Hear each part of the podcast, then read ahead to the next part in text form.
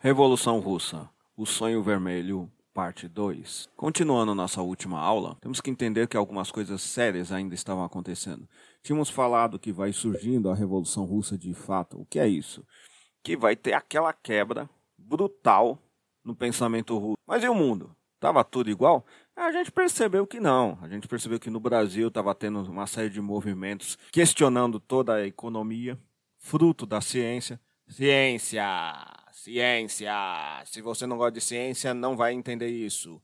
Como muita gente não gostava. Isso se demonstra ali os movimentos dentro do mundo capitalista que aparecem no slide 4. Uma das grandes tendências disso, um dos grandes expoentes disso foi nosso amigo Spengler, com seu livro chamado Decadência do Ocidente. É um livro fundamental e que todo mundo deveria ler. Por quê? Porque nesse livro o Spengler vai começar a demonstrar alguns problemas. Que problemas? Ele começa a perceber uma coisa que as pessoas hoje evitam perceber também, que a tecnologia inevitavelmente leva a uma mudança social.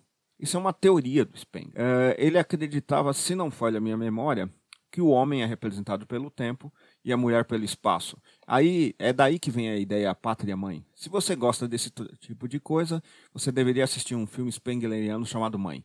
Você assiste o filme e todos os conhecidos que eu tenho de extrema direita adoraram esse filme. Tem tudo que você precisa saber que o Spengler acredita nesse filme. O Decadência do Ocidente levanta o problema que o Ocidente, ao não com voltar às suas raízes, ele estaria condenado a ser destruído. Mas quais são as raízes do Ocidente? Toda aquela coisa do logos grego combinado com a justiça romana e com certa idealidade cristã. Isso seriam as bases. O Spengler vai separar o livro dele em quatro setores bem interessantes. Uh, nós podemos ver isso no slide 5. Podemos ver o nosso amigo Spengler. Curioso esse cara. Não esqueçam quem é o Spengler. Ele vai criar a ideia de socialismo prussiano que vai dar origem ao velho nazismo. Vamos discutir o nazismo em breve. O nazismo é uma expressão de uma coisa que Jeffrey Heff vai chamar de modernismo reacionário. Basicamente, esse tipo de pensamento reacionário, ele quer a tecnologia do iluminismo, mas ele recusa a realidade econômica e social criada pela Revolução Industrial. Ou seja, quer a tecnologia física, a tecnologia biológica, a tecnologia, vamos dizer, por que não? Que é a tecnologia instrumental, e esse conceito é fundamental, tecnologia instrumental ou ciência instrumental. Eu quero a tecnologia, mas não quero os impactos sociais dela. Vou dar um exemplo. Sabe teu amigo chato que diz: saiu do Facebook e vai ler um livro? Então, por que ele não saiu no Facebook e foi ler um livro? Porque ele não quer que você tenha acesso àquela tecnologia. Vou falar coisa pior. É, são os indivíduos que eu costumo ver que falam da masculinidade. Cuidado que falam da masculinidade, que hoje os homens são mais fracos, que antes os homens lutavam nas guerras. Irmão, por que você está falando essas besteiras? Você quer ir lutar na guerra pelos outros? Vai então, caramba! Por que você não vai? Porque você não vai morrer. Tem razão. Porque você está submetido a essa tecnologia que nos, que nos dá esse grande conforto.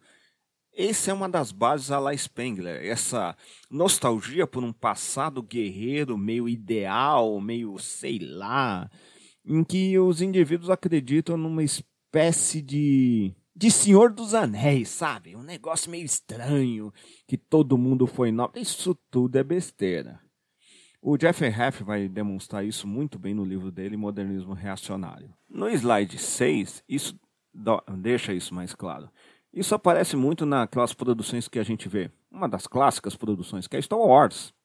Star Wars seria um modernismo reacionário. Por que diabo aqueles cabra têm sabre de luz se eles têm armas de fogo? Sabe? Porque a grande sacada ali é uma ideia de nobreza que sai do modo de luta. Porque você lutar com espada, você precisa de milhares de horas de treinamento para você conseguir uma espada que é caríssima. Tudo isso demanda muito tempo. E tempo é dinheiro. E esse dinheiro demonstra sua classe social. Por isso que espada sempre foi representação de nobreza ou de classe social rica. E os pobres sempre foram representados pelas, pelos punhais. Se tu curte Peak Blinders, está começando a entender o negócio. Sempre quando vão representar, por exemplo, socialistas, principalmente nos jornais, eles estão portando punhais. Porque é uma arma da classe pobre. Você não tem grana para comprar coisa melhor. Bom, voltando aqui, esse retrofuturismo estranho, ou seja, um futuro que usa tecnologia física avançada com concepções de mundo, concepções de mundo superadas, ou seja, anti-revolução francesa, ou seja, anti-massas. Aquele negócio de massas que a gente estudou, ou seja, grandes quantidades de população que agora tem uma esfera pública, as decidem, as discutem. A gente viu tudo isso que já estava surgindo desde a Revolução Mexicana. Bom, na teoria do Spengler, que é tirada ali dos bastante tirada ali do, da rapaziada védica, os arianos, que é aquela rapaziada ali que vai dar origem ao budismo. Se você acha que o budismo é tudo isso, toma cuidado com o que o budismo é, vai rastrear esse negócio direito. Bom, aqui no budismo eles chamam de yugas ou áreas, áreas não, perdão, ou eras. Essas eras demonstrariam crises. O Spengler vai resumir essas eras em quatro: a primavera, que é a intuação, criação cultural, essas coisas. Traduzindo, é como você não sabe fazer direito, então você vai fazendo no instinto. O verão seria amadurecimento, mas ele, esse verão seria um pouco o surgimento daquela sociedade urbana. Então as pessoas começam a pegar as tecnologias que elas criaram na primavera e transformarem ela num padrão, numa estrutura. Não é à toa que a cidade está ali, a arquitetura, a organização, construção de coisas materiais. Meu amigo, um teto, templos, sistemas de esgoto, todas essas coisas tornam a vida mais confortável. O outono seria caracterizado pela ascensão urbana, uma força uma organizacional muito disciplinada para manter os princípios criados de vez na primavera. Aí que está o rolo. Quando finalmente chegou o outono, quando você criou soluções efetivas, efetivas de fato, aqueles problemas criados na primavera, as próprias soluções tornam obsoleta a moral criada ali. Meu amigo, aquela clássica moral que você tem, por exemplo, de não desperdice comida. Cara, essa é uma moral do campo. Na cidade, é quase uma regra desperdiçar comida. Tanto que é assim que muitos moradores de rua sobrevivem de maneira terrível, mas sobrevivem. Isso é estranho. Nós deveríamos pensar melhor essas coisas. E aí vem o inverno, quando a civilização começa a se enfraquecer pela urbanidade. Isso é a teoria do Spengler, também é muito tirada ali da queda do Império Romano, que o mundo funcionaria em uma espécie de círculos e ondas, em que inevitavelmente tudo é levado a, ao caos e à destruição. O Spengler não gosta disso. Eu, ele acha que tem que voltar à primavera. Isso é o modernismo reacionário a volta aos princípios. No caso do Spengler, seriam aqueles princípios também gregos. E aí vai o problema, um conflito entre civilização civilização, não sei falar isso em alemão. Está aí escrito no slide. Civilization e o culture, ou seja, a cultura que você herdou versus a civilização que essa cultura exigiu e criou. Por que versus? Porque hoje nós não temos que fazer um monte de coisas. Vou dar um exemplo mais clássico. Uh, se falava muito de casamento para que a base da sociedade é a família, que a família tem que ser criada, bababá. Mas, meu amigo, graças à nossa tecnologia, hoje podemos nos dar o luxo de não ter tantos filhos. Ou é um luxo terrível que nego não gosta. Uma mulher não precisa ter tantos filhos porque nossos mecanismos industriais não precisam de tantas pessoas. E como é que fica aquela ideia que eu expliquei várias vezes para vocês de pai sombrio, Ora, Pai Sombrio, lembrem de Star Wars. Nunca pegaram o nome certo de Pai Sombrio? Pai Sombrio, em alemão, é uma coisa chamada Darth Vader. Ali, uma nova tecnologia não necessita mais desse Pai Sombrio. E aí é a grande crise. Isso se demonstra até hoje em dia. Sabem que um grande índice de homens acima dos 40, geralmente brancos, negros também, mas brancos mais, cometem suicídio nessa época. Mas por que nessa época?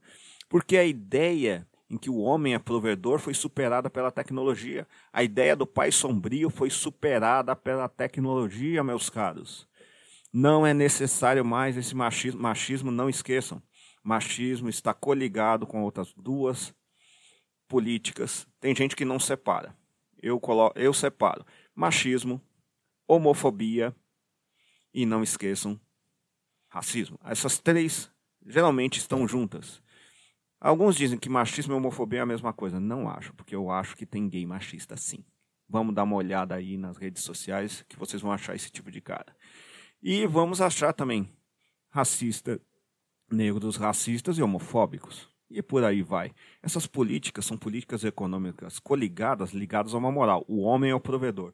Quando a mulher está no mercado de trabalho, e por que as mulheres estão muito no mercado de trabalho nessa época? Porque os homens estão lá na Primeira Guerra Mundial. Quem assume a fundição de fábrica de tanques e armas são as mulheres. Ou seja, a civilização, a guerra, está questionando essa cultura, essa cultura machista. Como isso vai se dar depois? Essa é a nossa questão. O, Darth Vader, o Pai Sombrio, é superado nesse momento por nossa terrível tecnologia. Mais do que isso, superar. É estranho a ideia de superar. Finalmente é superado o grande sonho. O grande sonho da humanidade era criar o Ubamensch. Lembre-se que nosso amigo Spengler é muito influenciado pelo Nietzsche. Nós falamos bastante sobre Nietzsche, o super-homem, o super-homem. Mas o que é esse super-homem? Esse homem superior. Não é o super-homem ali, o Clark Kent. É outra coisa que nós já vimos. E vocês vão entender. O que é super-homem? Na verdade, ele não está pegando uma expressão só alemã, o Nietzsche. Ele está pegando uma expressão grega. Vocês lembram o que quer dizer a palavra super-homem? Claro que sim. Em grego quer dizer super, Alex, e homem, André. Alex André. Ou Alexandre. Volto àquilo que já falei várias vezes. Qual é função do ensino? Criar Alexandres, homens superiores a si mesmos. Nosso ensino conseguiu. E por isso o modernismo reacionário, uma das bases dele é atacar a escola.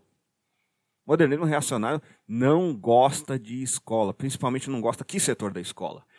as ciências humanas. Por que as ciências humanas? Porque as ciências humanas começam a denunciar que a nossa tecnologia mudou nessa ética. Então, uma nova ciência tem que ser criada para a gente compreender nossa própria tecnologia. Até mesmo esse home office que eu estou fazendo agora. Quantas pessoas já falaram que gostariam de trabalhar em casa? Ora, vocês devem estar vendo constantes reportagens ou sentindo os efeitos de estarem fazendo seus estudos em casa, o desgaste o fato de não estarem vendo seu professor, por exemplo, está fazendo vocês demandarem uma atenção assustadora a esse áudio e aos slides. Coisa que vocês não precisariam se eu estivesse dando aula. Minha própria gestuação, meu próprio tom de voz, o jeito como eu mexo minhas mãos já denunciaria a vocês as intenções da aula. Como isso não está acontecendo, ao contrário, as tecnologias que nós estamos usando, informáticas, elas não ampliaram nosso conhecimento total elas restringiram. Ao vivo, em cores, você pode me ouvir, entender o tato. Sim, como entender o tato? Sei lá. Quando, por exemplo, eu escorregava, caía no chão para fazer uma piada, explicar uma coisa, ficava mais claro. O barulho. Quando um aluno falava com outro, tocavam-se no sentido mais respeitoso do termo, davam apoio a um outro. E agora sem escola? E essas tecnologias? As nossas telas, meus queridos alunos, nunca vão superar o contato humano. Nunca superarão o contato humano. Não que não estejam tentando. E isso nos transformou numa civilização aleijada. Nós estamos em período aleijado, infelizmente, mas é necessário. Spengler não gostaria de nada do que eu estou falando. Um intelectual que não gosta dos efeitos da intelectualidade, como muitos nós conhecemos. Muitos desses nós conhecemos, não conhecemos, meus caros. De qualquer forma, mesmo com essas conclusões, o raciocínio de Spengler é ótimo. Sim, as forças produtivas, as tecnologias, a economia avançaram de tal forma que os princípios que as criavam foram superados. Isso aí já está lá no Sócrates, se chama motor socrático. O motivo que fez você realizar a ação termina quando você realiza a ação. Se você está com fome e come, a fome desaparece as tecnologias sociais fazem a mesma coisa. As tecnologias fazem nós superarmos as necessidades e tornando obsoleta a tecnologia. Em última análise, o que Spengler teme é que a sociedade que ele tanto admira se tornou obsoleta. Por isso que outro cara muito estranho, um quadrinista chamado Alan Moore, quando vai escrever V de Vingança, coloca em seu personagem terrível V a seguinte fala: Brindemos a nossos fundadores terríveis e os esqueçamos. Sim, a base para mudar é aceitar que aquilo foi necessário. E ao analisar porque foi necessário, nós podemos superar. Isso aí está no budismo, no verdismo, dos Vedas, tá? Acho que é verdismo, hein? Não é que todo mundo é verde, entenda. Uma noção estranha que o que foi bom no passado não será bom no futuro. Eu vou resumir isso da maneira bem fisiológica. Um copo de água é necessário, mas se nós bebemos a urina que veio desse copo d'água, nós vamos passar mal. Você pode até sobreviver um, um tempo com isso, mas tu vai morrer com o tempo. Aquilo está cheio de amônia. Traduzindo, o passado não pode ser reciclado, porque o passado é passado. Spengler e seus apoiadores não acreditam nessa ideia, eles acreditam no grande retorno, não no sentido que o Nietzsche deu. O grande retorno do Nietzsche era está inevitavelmente declarado por nós, declarado em nossas ações, que nosso passado será superado. Nós não somos nossos pais. Hum, e aí tome cuidado com músicas. Por exemplo, uma música conservadora que veio de um poema de Tugarev chamado Pais e Filhos. Escute Pais e Filhos do Legião Urbana e você vai, vai escutar uma belíssima música conservadora que diz que você está preso num ciclo, que você vai ser aquilo mesmo, não tem escapatória. É uma música conservadora. Bonita, bonita. Mas eu acho que se você escutar bem aquilo, vai entender bem o Spengler, aquela ideia de ciclo. Spengler não gostaria de homossexuais. Renato Russo era um homossexual. Entenderam a noção que eu falei que não acredite porque uma pessoa sofre preconceito, ela deixa de ter outros preconceitos desde que esses preconceitos a ajudem, elas vão utilizar. E outra tanta infinidade de coisas. É aí que vai surgir a, famosa Revolução Russa. Está no slide 7, que é a Guerra Civil Russa. Finalmente estoura a Revolução Russa de fato. E aí, naquele momento, já em 7 de novembro, vira uma confusão de, ok, quem vai comandar isso? E vira uma briga entre dois setores, os mencheviques, chamados de minoria ou brancos, e os bolcheviques, liderados por Lenin. Lenin, saibam que ele nunca foi um cara simpático e não será nunca. Lenin é um homem da ação, um homem terrível da ação e pior, você pega toda a biografia dele, ele parece que entendeu esse negócio que eu estou falando de superação pela tecnologia. Lenin parece impulsionado por uma terrível noção que ele deve superar a tecnologia que criou seu mundo. Tinha falado que é uma marca iluminista isso. Marca que Spengler não gostaria. O iluminista tem como seu grande ob... como direi, seu grande objetivo? Superar a sua própria origem, superar o mundo que o criou, superar no sentido deixar aquilo morrer, não precisar mais daquela tecnologia, superar até mesmo Alex André, superar o Yuba Mensch. O homem superior não é isso que vocês estão pensando de ser melhor que os outros. O superior, ou o humano superior, que eu vou preferir aqui, é aquele que compreendeu que sua, perdão, que sua tecnologia foi superada. O homem superior entende, ou melhor, o homem superior entende que até a ideia homem pode ser superada. Não nesse sentido que não existe completamente nenhum gênero biológico, não é isso. Mas de entender que o, que é construído sobre a materialidade, nossa moral, nossa ética pode ser superado. Isso aparece na Guerra Civil Russa. Os mencheviques, quando eles vão discutir o poder, eles querem, na verdade, só fazer um reboot no poder. Eles querem, eles estão com medo de criar esse mundo novo. Eles se uniram à Igreja Ortodoxa Russa e outras coisas. Os bolcheviques com Lenin, eles não querem isso. O que, que eles querem? Eles querem esse mundo novo. Eles querem esse mundo industrial novo, eles querem uma nova realidade social. Isso é a grande marca, é a grande marca bolchevique. Se não me engano, Lenin disse uma vez que a função do comunismo, comunismo científico, vamos falar dele daqui a pouco, é eletrificar o mundo. Como assim eletrificar o mundo? Na cabeça do Lenin era trazer o progresso representado na eletricidade para que finalmente pudéssemos superar aquelas terríveis morais que nós usamos para sobreviver. Temos que entender por que as pessoas sobreviveram, temos que entender o contexto por que elas sobreviveram, mas isso não quer dizer que nós tenhamos que sobreviver igual a ela, iguais a elas. Isso torna essa tecnologia terrível, porque ela declara no sentido nietzschiano a morte de Deus. E a morte de Deus, a morte da religião, é na verdade a morte do antigo relignum. Por que estávamos religados? Nossa tecnologia nos fez finalmente superar nossos deuses. talvez os deuses primais, como falamos, que são nossos pais. Não precisamos mais viver como eles.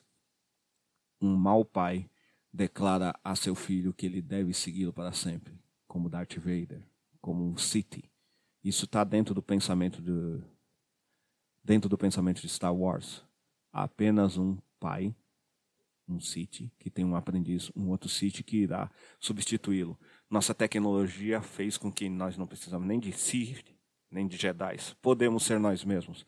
Nossos pais estão libertos de serem nossos pais. E isso é a eletrificação da sociedade. Graças à nossa tecnologia, nós estamos finalmente livres para sermos nós mesmos. Vamos debater isso mais na próxima aula. Não nessa, mas na próxima aula vamos debater isso. Então, essa guerra civil que acontece é entre pessoas, os mencheviques, que ainda não acreditam nessa mudança terrível, e os bolcheviques que querem a mudança completa. Já vimos coisas parecidas quando vimos a disputa entre Gironda e Jacobinos.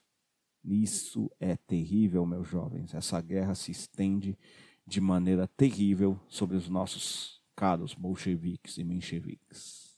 No slide 8, nós podemos ver um belíssimo cartaz de cinema, bem ao estilo do pensamento russo imagético. Vocês veem que ele é muito simples e minimalista, usando formas geométricas. Os russos gostam de formas geométricas, faz parte de sua cultura. Devemos debater em breve por quê. A grande disputa foi entre dois homens, Julius Martov e nosso caro amigo Lenin.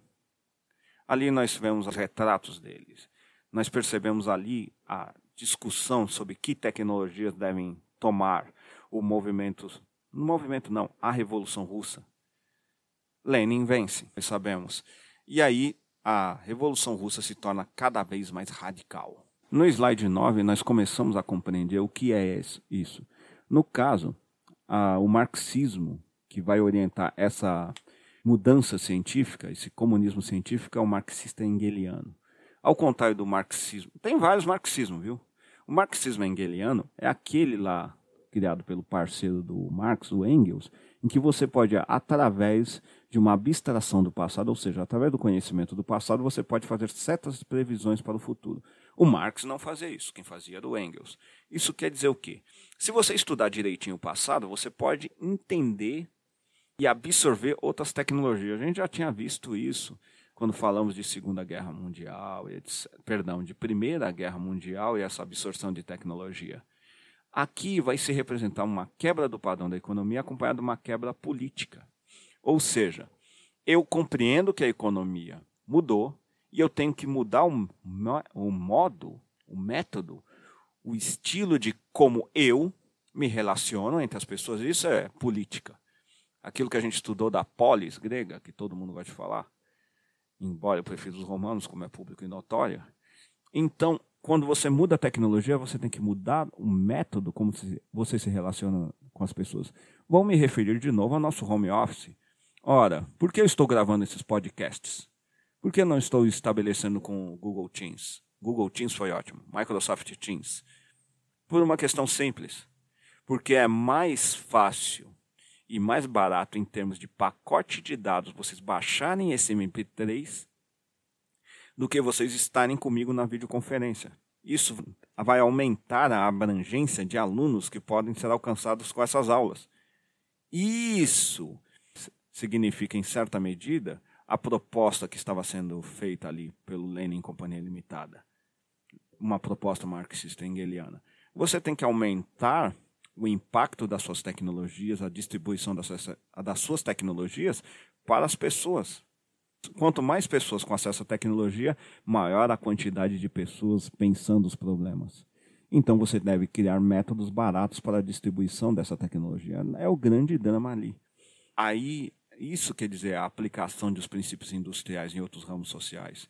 Ou seja, método científico orientado por um objetivo. Mas o objetivo dos nossos amigos marxistas engelianos é a difusão dessa tecnologia para o máximo de pessoas essa mudança de tecnologia cria uma mudança de padrão econômico.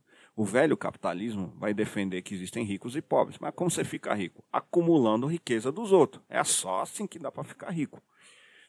Você tem que fazer pessoas trabalharem e acumularem suas horas de trabalho, que os nossos amigos marxistas chamam de mais-valia, o trabalho que você faz para o patrão e que ele não te paga. E com essa acumulação, ele fica rico. Mas riqueza, na visão marxista, é meio idiota. Para que uma pessoa, uma pessoa precisa de um palácio maior que Santa Amaro, enquanto tem outros grupos de pessoas, às vezes grupos de famílias de 10 a 15 pessoas que estão num espaço de 35 metros quadrados. É isso a grande crítica científica que o marxismo hegeliano faz. Por que cargas d'água tem gente que tem mais do que necessita e tem gente vivendo em situações desumanas. E a resposta deles ao capitalismo é essa má distribuição de renda. Vamos falar de por que Titio Engels pensa nesse desse jeito em breve também. Porque o Engels está começando a perceber isso. Engels era industrial, era milionário. Se tem um cara que não devia ser marxista, era o Engels. Seria o que hoje o nego chama de marxista de iPhone. Pior, ele era marxista mesmo. E tinha muita riqueza, mais do que esses pobres coitados que compram iPhones em 50 milhões de vezes. Bom, a consciência dessa mudança muda a orientação da tecnologia. Quando a pessoa fala para você, ah, a tecnologia tem ideologia, ou melhor, que tecnologia não deveria ter ideologia, é porque essa pessoa não entendeu o que é ideologia. Não, não, não, não, não, não entendeu.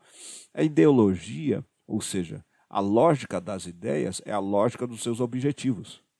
Os objetivos mudam como a tecnologia é aplicada. Aqui é que está a sacada. Se vocês perceberem bem mesmo, essa tecnologia de podcasts é uma volta à tecnologia do rádio. Nós vamos debater bastante rádio quando falarmos de pré-Segunda Guerra Mundial que é o que? A distribuição por som é muito mais barata, até em termos de dados, do que a distribu... Perdão, do que a distribu... distribuição. Finalmente consegui falar. Em termos de imagem. Interessante, olha que fantástico. Nós podemos resgatar tecnologias do passado em caso de emergência. Ou seja, quando a tecnologia era diferente, mais baixa do que no momento essa tentativa de superar esses padrões estabelecidos é o comunismo científico, ou seja, uma ideia de estabelecer o máximo possível de bem à comunidade usando métodos científicos. Como disse, isso não estava acontecendo só nos russos, não estava tendo esses movimentos só no México, mas também estavam acontecendo na Alemanha. Ali vai ter em 1918, 19, vocês podem ver isso no slide 10, a chamada Revolução Alemã é uma tentativa de estabelecer o que aconteceu, ou melhor, o que está acontecendo no, na Rússia nesse momento, na Alemanha. Marx e outros acreditavam que na Alemanha, devido à sua grande tecnologia, tudo aquilo que a gente estudou com Bismarck e Companhia Limitada, era ali que ia rolar a revolução. Mas não rolou.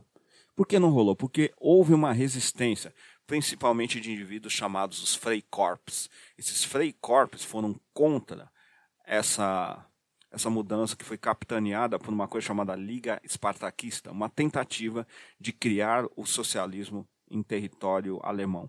Um dos destaques é a economista Rosa Luxemburgo. Como vocês podem ver no slide 11, Rosa Luxemburgo era uma economista que pensava que o socialismo seria socialismo que levaria ao comunismo no estilo marxista, levaria a um mundo melhor, ou seja, a difusão do máximo possível de tecnologias para o máximo possível de pessoas. Isso vai ter um nome bem interessante depois disso. Eles foram os espartaquistas, dos quais Rosa Luxemburgo fazia parte, foram, foram obliterados, arrasados pelos Freikorps, ex-combatentes da Primeira Guerra Mundial, que concordavam com as ideias do Spengler. Eles não queriam uma grande mudança social. Eu vi muitos indivíduos falando que os pobres não podem pensar de maneira conservadora. É gente que nunca viu pobre, né? O pobre pode pensar de maneira conservadora, porque pensar de maneira conservadora é sim interessante para a ascensão social. Ao você entender a ética que orienta a tecnologia, fica mais fácil você adentrar em certos setores sociais. Esses alemães, ex-veteranos da Primeira Guerra Mundial, foram mercenários fundamentais para destruírem o movimento socialista ali na Alemanha. Dali que vai surgir a República de Weimar. É ali o governo que vai surgir em idos de 1919 e é uma tentativa também de conter os socialistas se espalhem pelo mundo. Isso tem duas repercussões fantásticas. Na verdade, uma repercussão fantástica que nós podemos debater agora. Não se detém insatisfação social só com violência. Você tem que acenar para a população. É isso que o nosso slide 12 demonstra. Com o Tratado de Versalhes fechado, é necessário reconstituir a classe trabalhadora que foi eliminada na Primeira Guerra Mundial.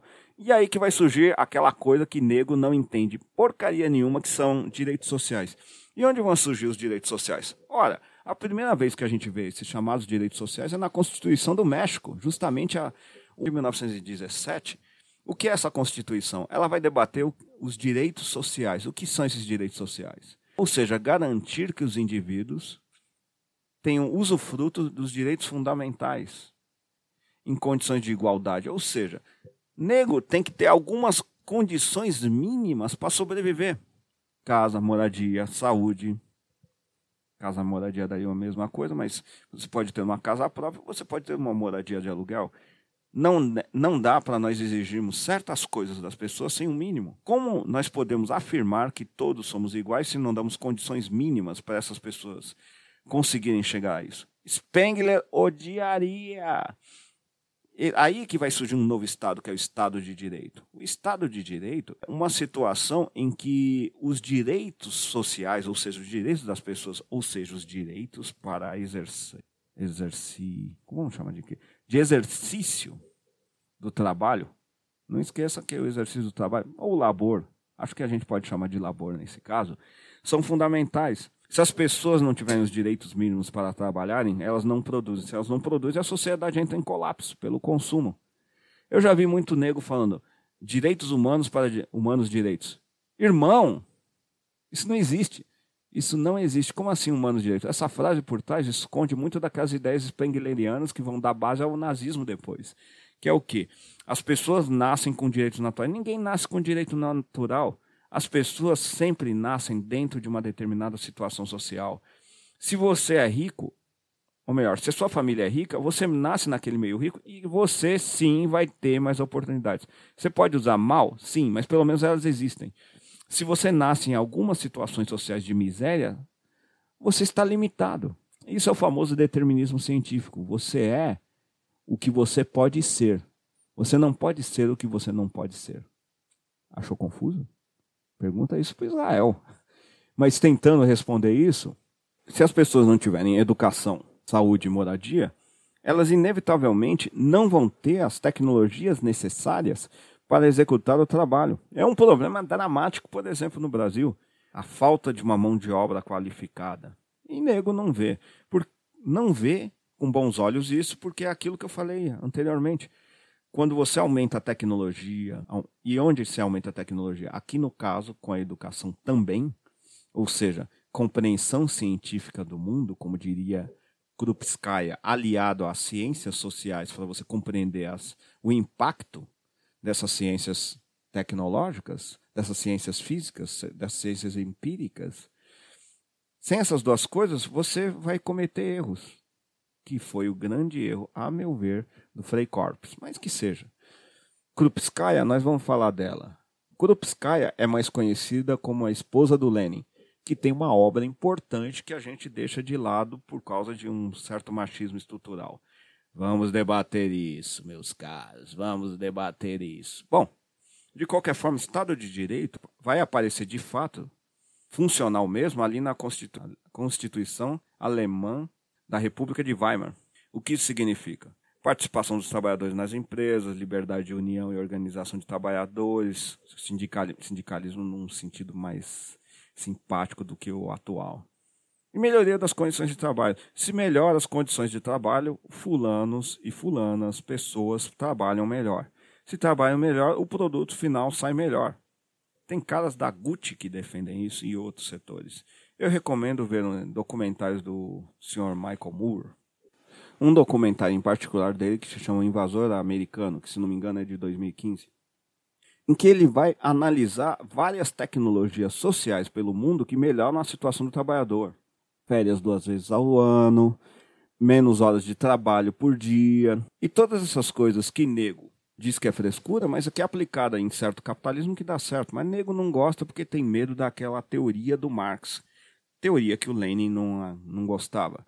A teoria básica do Marx é que se a gente melhorasse a condição para todo mundo, se todo mundo tivesse uma vida melhor pela tecnologia, ou seja, acesso à ciência, à educação e condições para a sobrevivência, com o tempo o capitalismo seria superado. Essa é a grande sacada do Marx. E eu acho que muito nego que diz que o Marx está errado, acha que o Marx está certo. Por isso que ele vai combater o tempo todo melhoras sociais, direitos sociais. Volta aquilo. Humanos direitos para direitos humanos. Ou, errei, direitos humanos para humanos direitos, não direitos do trabalho sociais para todos os humanos, para criarmos humanos melhores. Essa visão é mal vista porque esses humanos melhores seriam menos egoístas. Não é a religião, seria a ciência. Se vocês estão acompanhando bem como certas pessoas de variadas religiões estão agindo neste momento de pandemia, vocês vão entender o que eu estou falando. Da Constituição de Weimar vai surgir a OIT, sediada na Suíça, se não me engano em Genebra, o que é a Organização Internacional do Trabalho, que é uma organização que serve para você fiscalizar situações de trabalho. Sim, meus caros, os direitos humanos, que todo mundo diz que é cor de vagabundo, na verdade são direitos do trabalhador. Então, quando você diz tem que acabar com os direitos humanos, você está dizendo acabar com os direitos do trabalhador. Rapaz, se você é trabalhador, que capacidade enorme de ser mané que você demonstrou agora. Toma cuidado com isso. A compreensão disso se dá também no Brasil. Pode olhar lá no slide 13, que começa a surgir em julho, mais precisamente no dia 5 de 1922, o movimento tenentista. Surge ali no Exército Brasileiro. Lembre-se, o Exército Brasileiro sempre foi uma coisa muito interessante, pelo menos até 64, em que a composição, como vimos, era de gente da população pobre, negros. Desde ali, da Guerra de Ouribes, passando pela libertação dos escravos. A gente fala um pouquinho de revolta da Chibata em breve. E outras coisas. Ou seja, esse procedimento industrial, porque o exército é um procedimento industrial. Pelo menos o exército moderno, que é o exército de massas que saiu ali da Revolução Francesa e que virou um padrão no mundo. Esse exército vai começar a dar pensamento sistematizado, por que não industrial, a seus membros. E as pessoas, principalmente os tenentes, que eram vindos de uma classe média, que entram dentro do, do exército, começam a compreender que o, os problemas do país não são problemas de destino, maldição ou qualquer uma coisa. São problemas de nação, ou seja, são problemas econômicos. E que se você mexer no modelo econômico, você pode mudar de fato a sociedade. Eles começam meio acanhados, por exemplo, com o fim do voto aberto. O que é aquela voto aberta? Você ia votar e não tinha segredo de voto. Então os chefes locais, poderiam ser coronéis ou não, chegava lá em você e, ô bonitão, você está votando em quem? Ah, vou votar em fulano. Não, é para votar no meu candidato. Se eu não votar, ah, que isso? Você tomava um couro. Por isso que te chamava voto de cabresto. Você apanhava, mano. E aí você tomava um couro e votava, porque tu não é bobo nem nada, em quem o cara queria, o chefe local. O voto secreto, na verdade, é para te proteger, para que você possa votar sem ninguém ficar te cobrando, nem família, nem ninguém. Olha, isso vai ser importante para o futuro. A participação do coletivo é que garante a individualidade. Já discutimos isso quando falamos um pouco de Roma. Indivíduo elevado ao coletivo, mas coletivo elevado ao indivíduo. Para melhorar o coletivo, você tem que satisfazer certas questões individuais. Ghost the Shell trabalha isso num, numa série chamada Complex Standalone, ou Complexo Autônomo. Aprender que seus interesses individuais podem ser satisfeitos pelo coletivo. E o que é um coletivo? Um bando de gente com os mesmos interesses individuais. Se você compreender isso, você vai compreender muita coisa. Bom, os tenentistas vão criar uma revolta que vai ser chamada posteriormente de Revolta dos 18 do Forte, em que eles vão tentar uma revolta no Brasil buscando essa mudança não dá certo. Mas eles tentam empreender isso de outra forma, a chamada coluna Prestes. Essa revolta militar é, em verdade, uma tentativa de ter uma mudança no país, que foi capitaneada por um rapaz, um comunista. Olha esses comunistas aí, mano! Esse comunista chamado Luiz Carlos Prestes, que vocês devem estar vendo uma foto dele no slide 14. Isso foi muito noticiado por jornais como Estado de São Paulo, que é um jornal conservador por excelência.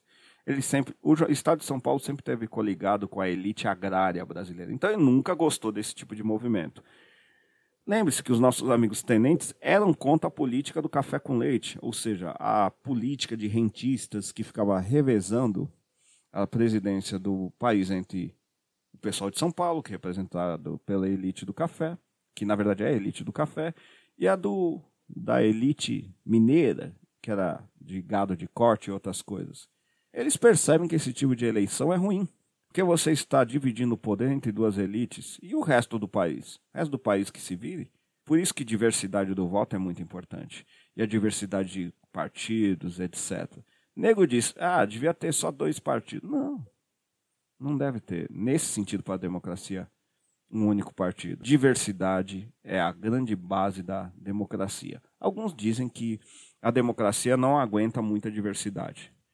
Bom, dá uma olhadinha lá nos gregos que vocês vão entender. A democracia grega nunca aceitou muita diversidade. A democracia republicana francesa aceitou mais. Tem nego que diz que não, a democracia, se for levada ao extremo, leva ao socialismo depois ao comunismo. Isso, uma boa discussão. Bom, Luiz Carlos Prestes, meu caro, esse jovem tenente é um dos grandes expoentes do comunismo no Brasil. Ele se casou depois com Olga Benário. É uma longa história o que aconteceu com ela. O governo brasileiro entregou ela, judia, para os nazistas. Para ver como o governo brasileiro trata bem as pessoas. E aí nós vemos a coluna Prestes. Essa foto bem interessante.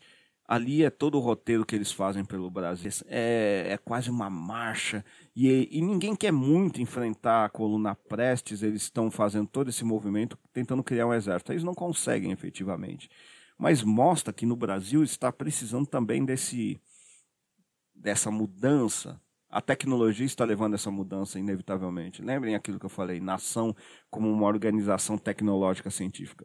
No Brasil isso era muito mal visto, era visto como, ah, meu Deus, acabar com a moral dos bons costumes. Spengler! Já sentiram que é Spengler na cabeça. Então, de certa forma, como a gente pode ver no esquema do slide 15, nós temos também o nosso modernismo reacionário nacional. Começa de uma maneira bem simples. O exército dá uma melhor educação a seus oficiais. Eles começam a perceber que o grande problema é esse modelo oligárquico brasileiro. Também, em parte, inspirados ali no socialismo soviético, que eles acham que aquilo é muito interessante. Aí já dá para falar socialismo soviético, falaremos em breve. Já tem a fundação da União Soviética em idos de 22. E se percebe também a falta de uma educação, educação como consciência tecnológica, como para se compreender o mundo de fato. A educação para entender a tecnologia. Isso explica o movimento revolucionário por meio da coluna. Como assim por meio da coluna? Por meio da coluna de transcender essa situação. A tentativa de manter isso sob controle, semelhante a, a de certa forma, a República de Weimar e a OIT, vai ser feita pelo nosso caro Vargas. É importante entender que o tenentismo, essa reação do exército pedindo melhoras, é um dos pontos altos para a criação do senhor Vargas. Veremos isso na próxima aula. Até lá, jovens, tomem cuidado. Dá uma sacada no slide 17. Vocês vão ver os grandes temas da nossa aula que vem. E aí, eu procuraria quem é essa moça simpática ali no fundo, essa russa. Boa sorte. Não, sorte não existe. Existe tecnologia. Vamos usando sua tecnologia para melhorar as coisas. Nos vemos na próxima aula. Até mais, meus jovens.